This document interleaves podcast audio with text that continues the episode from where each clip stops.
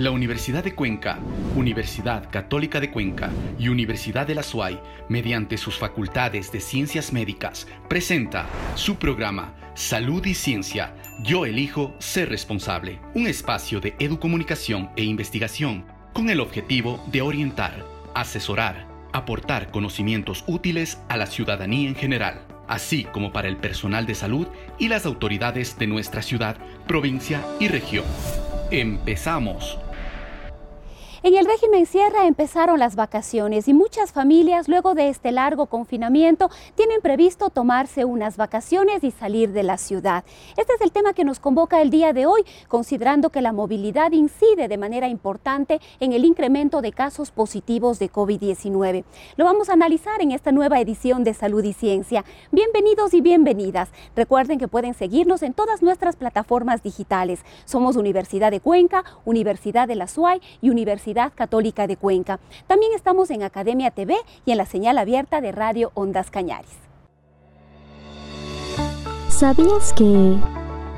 Los gremios y negocios del sector turístico del país calcularon que las pérdidas ocasionadas a raíz de pandemia bordean los 1.200 millones de dólares.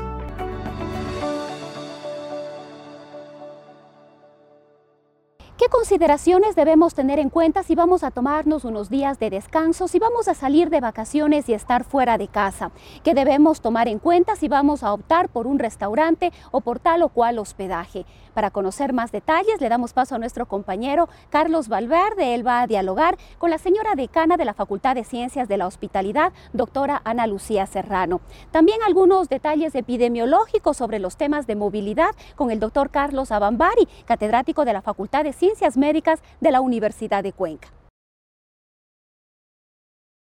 Muchísimas gracias, Rosana. Muy buenos días, estimados radioescuchas y televidentes de nuestros medios de comunicación de las tres universidades de la ciudad de Cuenca, Universidad de Cuenca, Universidad de la SUAY y la Universidad Católica de Cuenca. Esta vez, en nuestro programa Salud y Ciencia, vamos a tratar temas muy importantes acerca de las vacaciones, acerca de este, esta temporada de vacaciones, qué debemos hacer, cómo debemos cuidarnos. Para eso hemos invitado a dos expertos en el área para hablar un poco sobre este tema. En primer lugar, quiero dar la bienvenida y presentar a la doctora Ana Lucía Serrano. Ella es tecnóloga en hotelería y turismo, licenciada en turismo, tiene un PhD en ciencias sociales y jurídicas eh, es especialista en proyectos académicos de investigación, fue profesora en el área de protocolo y etiqueta en la Universidad de la SUAY, docente de marketing, marketing perdón, hotelero y turismo en la Universidad de Cuenca, fue coordinadora regional en el Ministerio de Relaciones Exteriores, cónsul general del Ecuador en Houston, directora de investigación en la Facultad de Ciencias de la Hospitalidad y actualmente se desenvuelve como decana de la Facultad de Ciencias de la Hospitalidad. Le damos una cordial muy bienvenida. Igualmente, estamos también y hemos invitado al doctor Carlos Abambari Ortiz, médico epidemiólogo máster en gestión de proyectos, fue interno rotativo en el Hospital Vicente Corral Moscoso, médico en emergencia de la hospitalidad del Instituto Ecuatoriano de Seguridad Social, analista de calidad y estrategias de salud pública, director de maestría de epidemiología en la Universidad de Cuenca en la primera y segunda corte. Actualmente es epidemiólogo y responsable de gestión provincial de vigilancia y gestión de la información coordinación salud del Instituto Ecuatoriano de Seguridad, de Seguridad Social. Bienvenidos, buenos días. Buenos días. Buenos días. Muchísimas gracias. Vamos a tocar un tema muy importante sobre lo que es el turismo. Mi estimada doctora Ana Lucía, ¿Cómo cree usted o cómo tiene el conocimiento de que la industria hotelera, el turismo, la gastronomía, eh, los viajes planificados, la hotelería, se han puesto en coordinación o han coordinado para estos tiempos de pandemia recibir a los visitantes? Bueno, muchísimas gracias por la invitación. Realmente para mí es un honor estar aquí Y pues em, quiero contarle que la pandemia afectó muchísimo la actividad turística, ¿no? Eh, la Organización eh, Mundial de Turismo, que es la que rige y la que da los datos acerca de cuánto fue la afectación, eh, calcula que el turismo cayó en una quiebra total en el momento en la que cerraron las, las, las puertas de los aeropuertos, ¿no? Es decir, más o menos como una guerra lo que pasó con el turismo. Se han cerrado en la ciudad de Cuenca más de 70 hoteles, la población de hoteles era de 257, es decir, es un porcentaje muy alto. en este rato solo tenemos una aerolínea que está viajando hacia la, hacia la ciudad de Cuenca, ¿no es cierto? Que es la TAM, con una capacidad de carga muy bajita. Eh, es decir, el, turismo en el mundo entero tuvo un colapso y más allá en, en los países latinoamericanos como el nuestro y nuestra ciudad de Cuenca. Creo que es importante lo que viene hacia futuro, ¿no? Según nosotros tenemos un grupo de investigación de indicadores turísticos de oferta y demanda del Cantón Cuenca. Entonces, más o menos la crisis hotelera viene eh, a, partir de octubre del 2019, es decir, este, este, esta paralización que hubo en, en, octubre del 2019 fue el comienzo para que se dé este declive turístico, ¿no?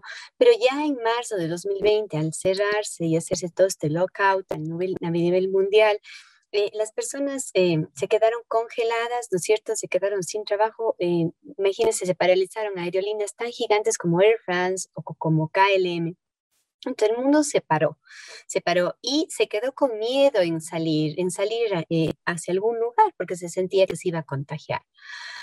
A raíz de noviembre del 2020 existe un, como un resurgir, nosotros lo llamamos resurgir del turismo, cuando llega el presidente nuevo de los Estados Unidos, Biden, y empieza a colocar todas estas vacunas, ¿no es cierto? Y a nivel de los Estados Unidos empiezan a moverse dentro de los Estados Unidos, ¿no? Calculemos el parque eh, temático Disney World que está en Orlando, eh, recibe eh, diariamente a 50 mil personas. En la pandemia recibió cero y este rato no llega al tope 50 mil, llega solo a unos 20 mil personas por el tema de bioseguridad. Entonces, eh, esto sucedió en los Estados Unidos, pero todavía Europa no se abría, ¿no? Recordemos que este, para viajar a Europa era muy difícil, inclusive ahora es muy difícil viajar a Europa. Usted necesita un certificado de cierto tipo de vacunas, no aceptan todas las vacunas, ¿no? Entonces, em, esto impide la movilización externa.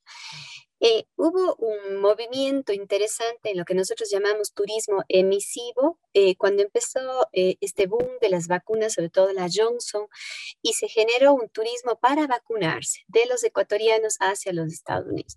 Se calcula que más de 75 mil ecuatorianos, no cuencanos, sino en todo el Ecuador, salieron a vacunarse en los puertos como Miami y Nueva York, ¿no es cierto? Inclusive había unos paquetes turísticos que decían, nosotros te llevamos al lugar en donde van a inyectar la vacuna y vas a tener seguridad. Luego hubo un tercer eh, momento que es a, raíz de hace un mes y medio que empezó la vacuna masiva, ¿no? Entonces con la vacuna masiva se activó el turismo receptivo. El turismo receptivo es el turismo que se mueve dentro del Ecuador, pero en un 15%, es decir, no existen ocupaciones hoteleras altas, ¿no? Este momento Cuenca todavía sigue una crisis hotelera inclusive las playas como Salinas, podremos ver movilizaciones de personas, pero las personas no pernoctan hacia, no, no se quedan fuera de casa. Hay muchísimo recelo de quedarse en otros lugares que no sean las casas de uno. Eso es lo que yo le podría dar como un, marco teórico eh, al principio. Muchísimas gracias. Y mi estimado doctor Carlos, eh, ¿qué hacer una familia si desea viajar? ¿Cómo estar un poco aislado de este contagio cómo prevenir este contagio al realizar estos viajes internos o externos o locales por querer disfrutar estas vacaciones. Eh, buenos días, un gusto compartir con, con ustedes. Bueno, miren, eh, evidentemente la COVID-19, al ser una enfermedad nueva, recordarán ustedes que eh, lo principal y lo inicial que se hizo fue eh, aislar, como dice la doctora, eh, no solo grupos poblacionales, sino países enteros. Eso evidentemente minó completamente la economía y dentro de esto eh, el sector turístico. Y bueno, me ha sorprendido bastante los datos que, que, dice la doctora y, y, me sorprende también que, que quebró el sector turístico.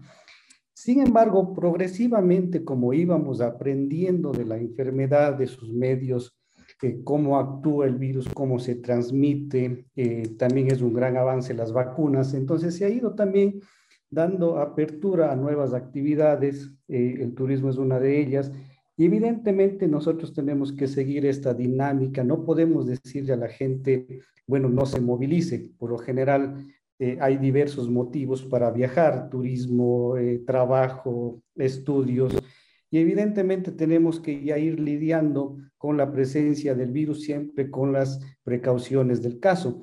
De parte de epidemiología, pues bueno, eh, también ahí en cambio fue un poco diferente a partir de la, de la pandemia, todo, toda la epidemiología saltó a la luz, se, se vieron necesidades también de, de epidemiólogos. Eh, respondiendo a su pregunta, Carlos, pues bueno, mire, es importante considerar que eh, antes de viajar, pues bueno, siempre es importante realizar una pequeña investigación, se tienen datos disponibles a nivel local, la calidad de los datos del Ministerio de Salud Pública ha mejorado bastante, nuestra capacidad diagnóstica en el país ha mejorado bastante. Entonces, si, es que se decide movilizarse cualquiera que fuera el motivo, siempre es necesario saber cómo está la situación epidemiológica de manera general al lugar a donde yo me estoy dirigiendo. Eso involucra que, por ejemplo, eh, países, si salgo fuera del país, países como Estados Unidos, incluso tienen un listado de, países y les categoriza por riesgos. Es decir, usted ya puede conocer cuál es el riesgo de contagio en un país. Por ejemplo, el Ecuador está en un riesgo alto de contagio eh, eso maneja eh, los CDC.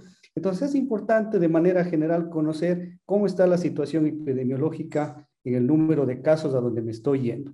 Otra cuestión importante y algo que nos está dando a nosotros en epidemiología una esperanza bastante grande en cómo se vayan dando las cosas es la vacunación. Evidentemente eh, hay países en los cuales la vacunación no ha avanzado, la vacunación está estancada. Hay países eh, donde la vacunación ha aumentado considerablemente y un, gran porcentaje de la población está vacunado ya.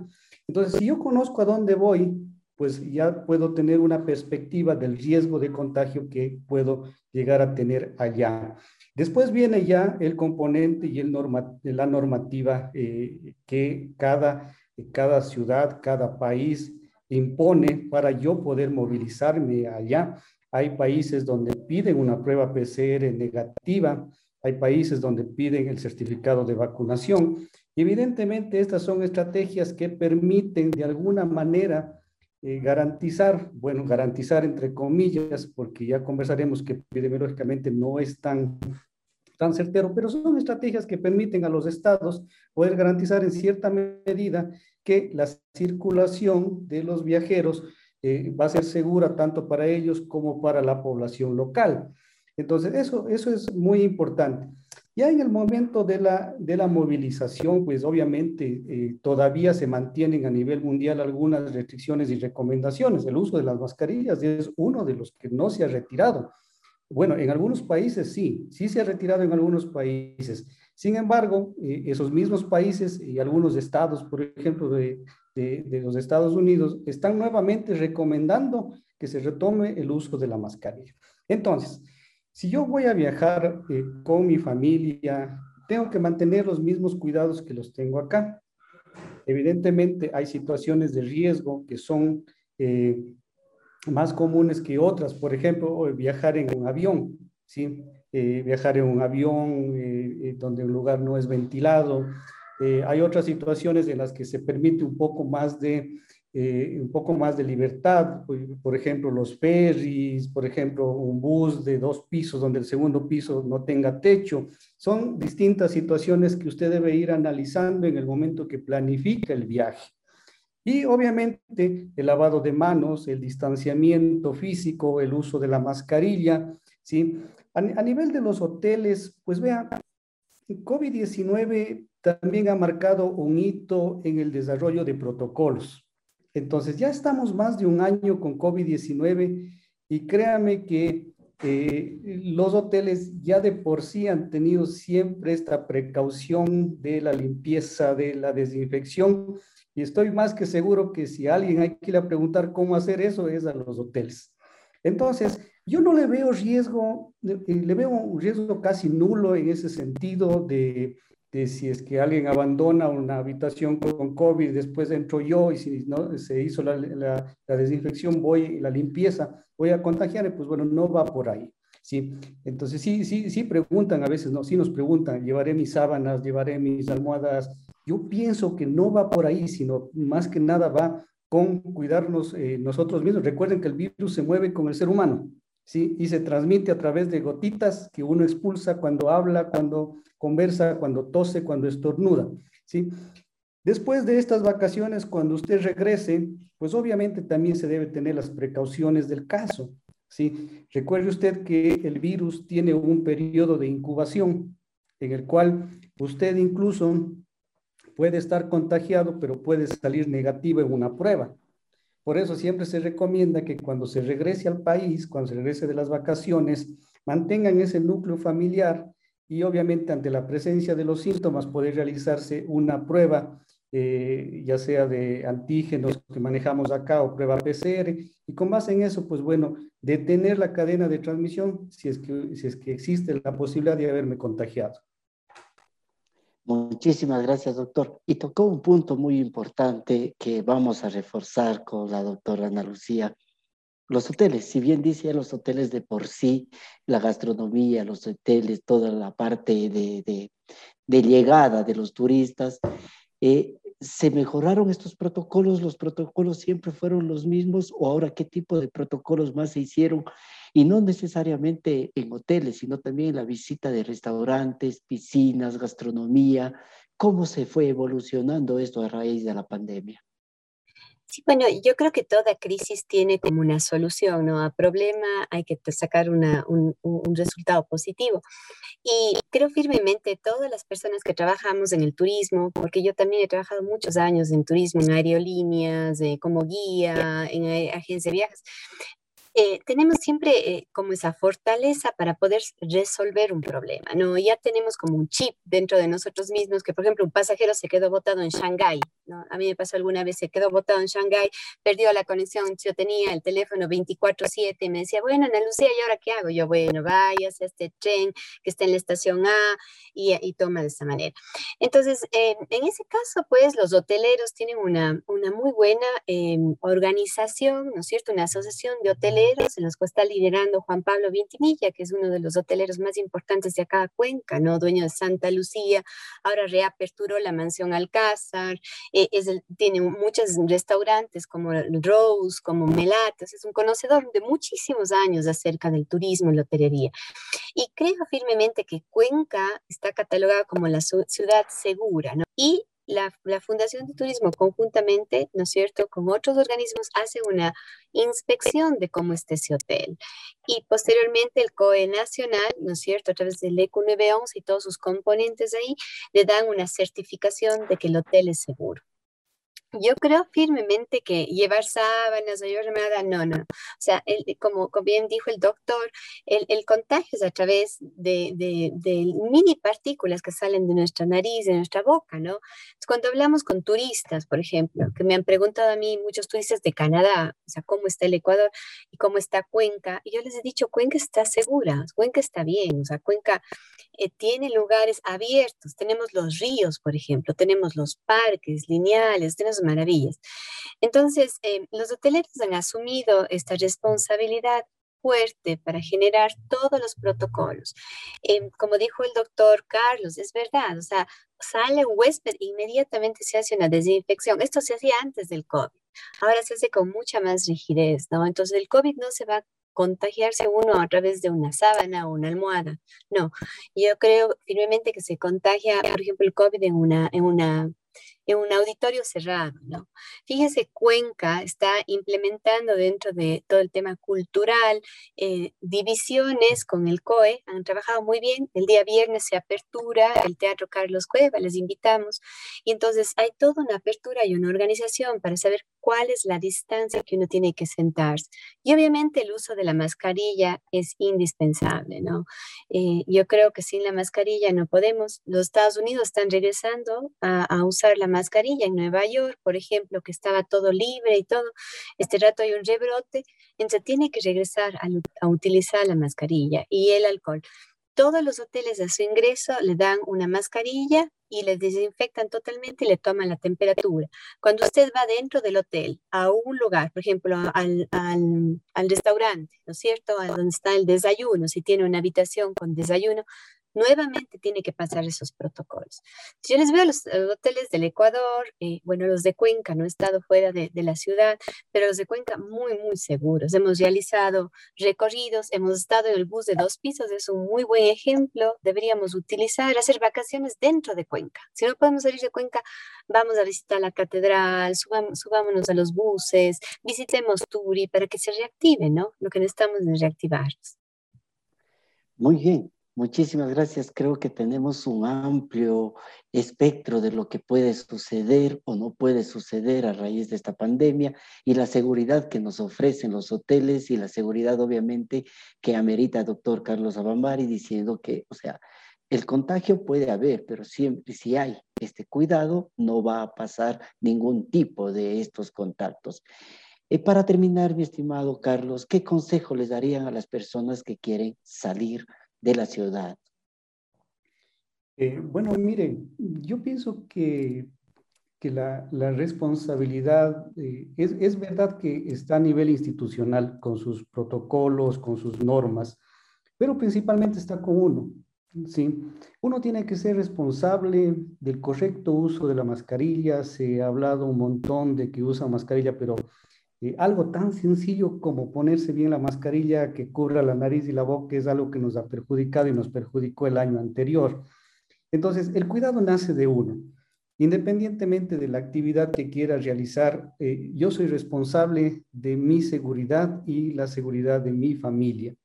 Con esa premisa, pues obviamente ya viene la decisión de viajar, como dice la doctora, eh, yo también eh, eh, he realizado el turismo acá en la ciudad y sí, coincido y, bueno, ahí sí, yo sí me permito felicitarles, como siempre digo, si queremos ver normas y que se cumpla y que funcionen como una máquina, vamos a los hoteles.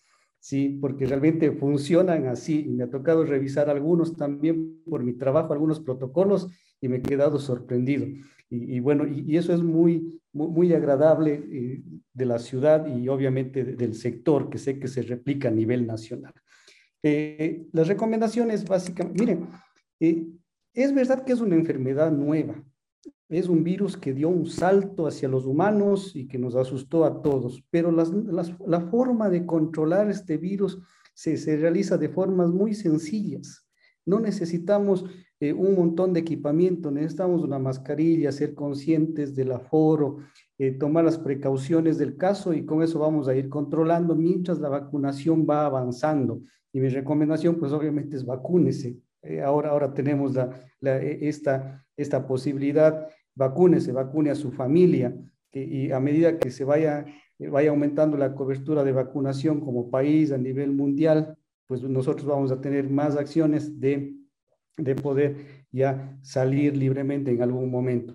Y obviamente el uso de la mascarilla no solo previene COVID-19, si nosotros tenemos epidemiológicamente un, un, enorme descenso de casos de influenza, por ejemplo. Recordarán ustedes los brotes de H1N1 que teníamos en años anteriores pues la mascarilla nos ha permitido a nosotros, al menos en ese sentido, un descenso y epidemiológicamente el uso de la mascarilla nos ha favorecido eh, enormemente. Lo que decía la doctora también, me olvidé de comentar anteriormente, no está demostrado que COVID-19 se transmita por los alimentos. Entonces, si es que eh, no hay riesgo en los restaurantes, si es que se cumplen las medidas de bioseguridad, en especial la mascarilla y el distanciamiento, y el lavado de manos que nos va a acompañar de aquí, así COVID ya desaparezca, el lavado de manos previene un montón de otras enfermedades, no solo COVID-19. Muchísimas gracias, doctor. Creo que eso es verdad lo que, me lo que dice las costumbres se han fortalecido, estas costumbres de lavado de manos, estas costumbres de ser un poco más eh, precavidos en el aseo y en, el, y en todo lo que nos rodea. Eso es verdad, hemos creado nuevas costumbres. Estimada doctora, para terminar, ¿qué hace una sugerencia y una invitación a la gente que quiera viajar y tener esa confianza en la industria hotelera? Sí, bueno, yo comparto totalmente lo que dijo el doctor Carlos. Em, los hoteles son los más limpios, no, no, yo, yo puedo dar fe porque he visitado muchos. Y creo que tenemos que apoyar a nuestra economía nacional, ¿no? Empezando desde la ciudad, tomar, por ejemplo, hacer un tour, e irse por el tranvía, bajarse en el centro histórico, ingresar a la casa Matilde, tomarse un helado. No estoy haciendo propaganda, pero digo, sí tenemos que hacer propaganda de nuestro propio Cuenca, ¿no? O tomarse un cafecito de, de Lojano, por ejemplo, en la calle Sucre. Em, creo eh, firmemente que el contagio se da cuando dejamos la mascarilla esto está pasando mucho, lamentablemente, entre los jóvenes, ¿no? Eh, últimamente ha habido varias fiestas de graduación, eventos grandes, masivos, a esos no debemos ir, ¿no? A un concierto, por ejemplo, no deberíamos ir. Pero a un lugar en donde esté señalizado, todo correcto, todo tenga un protocolo de bioseguridad, sí deberíamos participar. Es muy importante la interrelación entre los seres humanos. Ahora, desde la academia, estamos intentando regresar. Me imagino que las universidades están todas iguales como la Universidad de Cuenca. Y es un reto muy grande, ¿no? Porque, por ejemplo, las aulas no tenían ventanas abiertas, entonces tenemos que hacer el aforo, tenemos una calculadora para calcular cuántos chicos tienen que entrar en... Y asimismo tienen todos los establecimientos turísticos, ¿no? En el bus de dos pisos, por ejemplo, tienen divisiones exactas, cómo se tienen que ir sentadas las personas. En la catedral también hay aforo, en los museos. Entonces yo sí invito que hagamos un, seamos nuestros propios turistas de Cuenca, o sea, vayamos, caminemos por los parques lineales eh, y siempre estemos con, con, nuestros sprays de alcohol, ¿no es cierto? Con nuestra mascarilla, tratar de no sacarse la mascarilla para nada. Cuando vayamos a comer tenemos que aislarnos de las personas algo eh, que pasa mucho, ¿no? Las personas tienen miedo de sentarse en las bancas o la mesa y todo. Créanme que los restaurantes son un ejemplo de limpieza también. No, o sea, no es que los cubiertos están contaminados, hay protocolos para cada uno de los establecimientos de gastronomía, de alojamiento y turístico muy, muy específicos y revisados todo el tiempo. Muy bien, Muchísimas gracias. Es un tema que se lo abordaría desde diferentes aristas. El tiempo no nos permite. Estaremos invitándoles para futuras intervenciones. Eh, queda abierta esta invitación a participar de este su programa Salud y Ciencia. Muchísimas gracias por estar con nosotros, a doctor Carlos Abambari y a la doctora Ana Lucía Serrano. Muchísimas gracias. Adelante en estudios, Rosana. Sigamos. Tips y consejos la Organización Mundial del Turismo, en el objetivo de aportar a la reactivación de este sector, elaboró un documento guía en el que destaca la necesidad de proporcionar liquidez y proteger el empleo, abrir fronteras con responsabilidad, restablecer la confianza ofreciendo seguridad.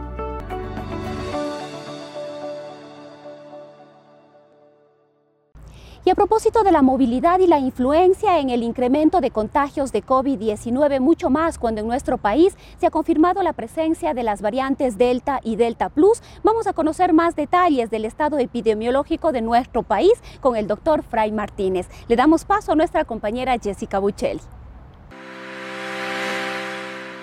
Muy buenos días, Rosana. Así es, nos encontramos ya con el doctor Fray Martínez Reyes, quien hará un análisis de la COVID-19 en la provincia de La Suay con algunos datos a nivel nacional. Doctor Fray, bienvenido a Salud y Ciencia. Muy buenos días. Nuestro análisis semanal sobre la COVID-19 en nuestra provincia, algunos datos nacionales, algunos datos zonales que son importantes también en torno a vacunación. Nos llama la atención el hecho de que el portal de las infografías del Ministerio de Salud Pública no esté actualizado. La última fecha de publicación es del 23 de julio del presente año. Sería interesante de que eso se corrija. Si comparamos la curva de promedio diario de casos a nivel del país con lo que sucede en la provincia de La Suay, podemos decir que nosotros estamos por encima del promedio nacional. Esto puede deberse aquí a que aquí en nuestra provincia se hagan más pruebas y que a nivel del país se hagan menos.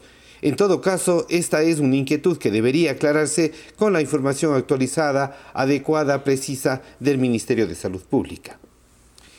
El distanciamiento social a nivel del Ecuador ha disminuido de manera notoria. Si bien hemos progresado en la vacunación, debemos mantener el distanciamiento social como una de las medidas de protección que conjuntamente con el uso de las mascarillas y el lavado de manos es muy importante para nuestra protección. Existen algunos interrogantes acerca de las vacunas contra la COVID-19. Un elemento importante es de dónde obtenemos nosotros la información.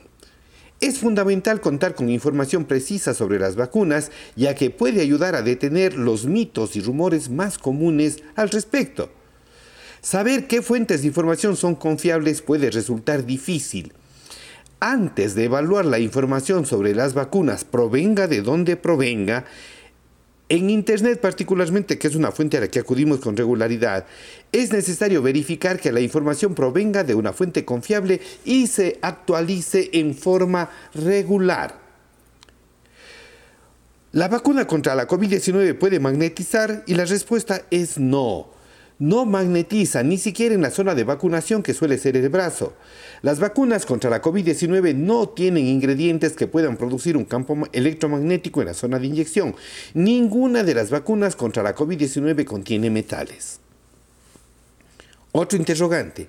¿Alguna de las vacunas contra la COVID-19 autorizadas para su uso en los Estados Unidos y en el resto del mundo libera alguno de sus componentes? Y la respuesta es no.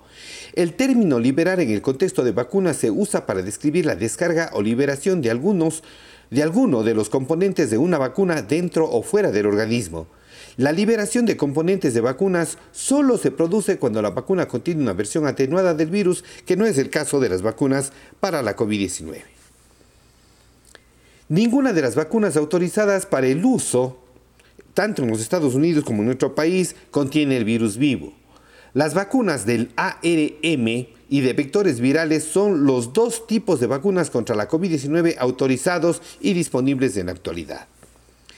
Las vacunas contra la COVID-19 modifican mi ADN y la respuesta es no. Las vacunas contra la COVID-19 no modifican ni interactúan con su ADN de modo alguno. Tanto las vacunas ARM como las de vectores virales contra la COVID-19 les dan instrucciones a nuestras células para que comiencen a generar protección contra el virus que causa la enfermedad. Sin embargo, el material nunca ingresa al núcleo de la célula, que es donde se encuentra nuestro ADN. Vacunarme contra la COVID-19 hará que obtenga un resultado positivo en la prueba viral de detección de la enfermedad y la respuesta es no. Ninguna de las vacunas autorizadas y recomendadas contra la COVID-19 provocan que dé positivo en las pruebas virales, las cuales se utilizan para ver si tiene una infección actual. Si su organismo genera una respuesta inmunitaria a la vacunación, que es el objetivo, podría dar positivo en algunas pruebas de anticuerpos. Las pruebas de anticuerpos indican que tuvo una infección previa y que podría tener algún nivel de protección contra el virus. Avanzamos en la vacunación. Si nosotros revisamos el mapa de vacunación, podemos encontrar que vamos, en, cuanto a primera dosis, vamos transitando de la zona roja hacia la zona verde. Sí, en nuestra provincia el porcentaje de vacunas es del 72.1%, en el Cañar del 59.7% y en Morona Santiago del 46.78%. A nivel nacional, la segunda dosis también va incrementándose. El color rojo intenso que teníamos en un, en un, momento a nivel de todo el país ahora se va aclarando y provincias como Loja y provincias como, y provincias como Bolívar han incrementado su porcentaje de vacunación. En efecto, en Loja estamos con un 27,77 de segunda dosis y a nivel de Bolívar con un 25,54. En Azuay tenemos un 23,23, en el Cañar un 15,44 y en Morona Santiago un 14,23. Es importante que estemos atentos a la vacunación. Debemos tener nuestras dos dosis para tener la protección correspondiente y esa es nuestra responsabilidad. Cumplámosla entonces. Buenos días. Agradecemos al Dr. Fry por su valiosa intervención de este día domingo. A continuación daremos a conocer los datos estadísticos emitidos por el Ministerio de Salud Pública. Es importante informarles que el Ministerio de Salud Pública se encuentra realizando una actualización de datos estadísticos, por lo que esta semana no tenemos mayor variación que la semana anterior. En la provincia de La Suay, 26.262 casos confirmados, 1.090 fallecidos. A nivel nacional, 484.708 casos confirmados, 443.880 casos recuperados. De esta manera damos por finalizado nuestro segmento. Continuamos contigo, Rosana. Muy buenos días. Muchísimas gracias Jessica. Vamos llegando al final de esta edición de Salud y Ciencia. Hacerles un llamado a todos quienes vayan a viajar a por favor tomar todas las medidas de bioseguridad y autocuidado necesarias. Ninguna medida adicional está de más. Recuerda portar siempre la mascarilla, el lavado correcto de manos y el distanciamiento físico. Somos Salud y Ciencia de las Universidades Católica de Cuenca, Universidad de la SUAY y Universidad de Cuenca. Nos despedimos como siempre deseándoles que tengan un excelente domingo. La Universidad de Cuenca, Universidad Católica de Cuenca y Universidad de la SUAY, mediante sus facultades de ciencias médicas, presentó su programa Salud y Ciencia. Yo elijo ser responsable. Un espacio de educomunicación e investigación con el objetivo de orientar, asesorar, aportar conocimientos útiles a la ciudadanía en general, así como para el personal de salud y las autoridades de nuestra ciudad provincia y región. Hasta una próxima oportunidad.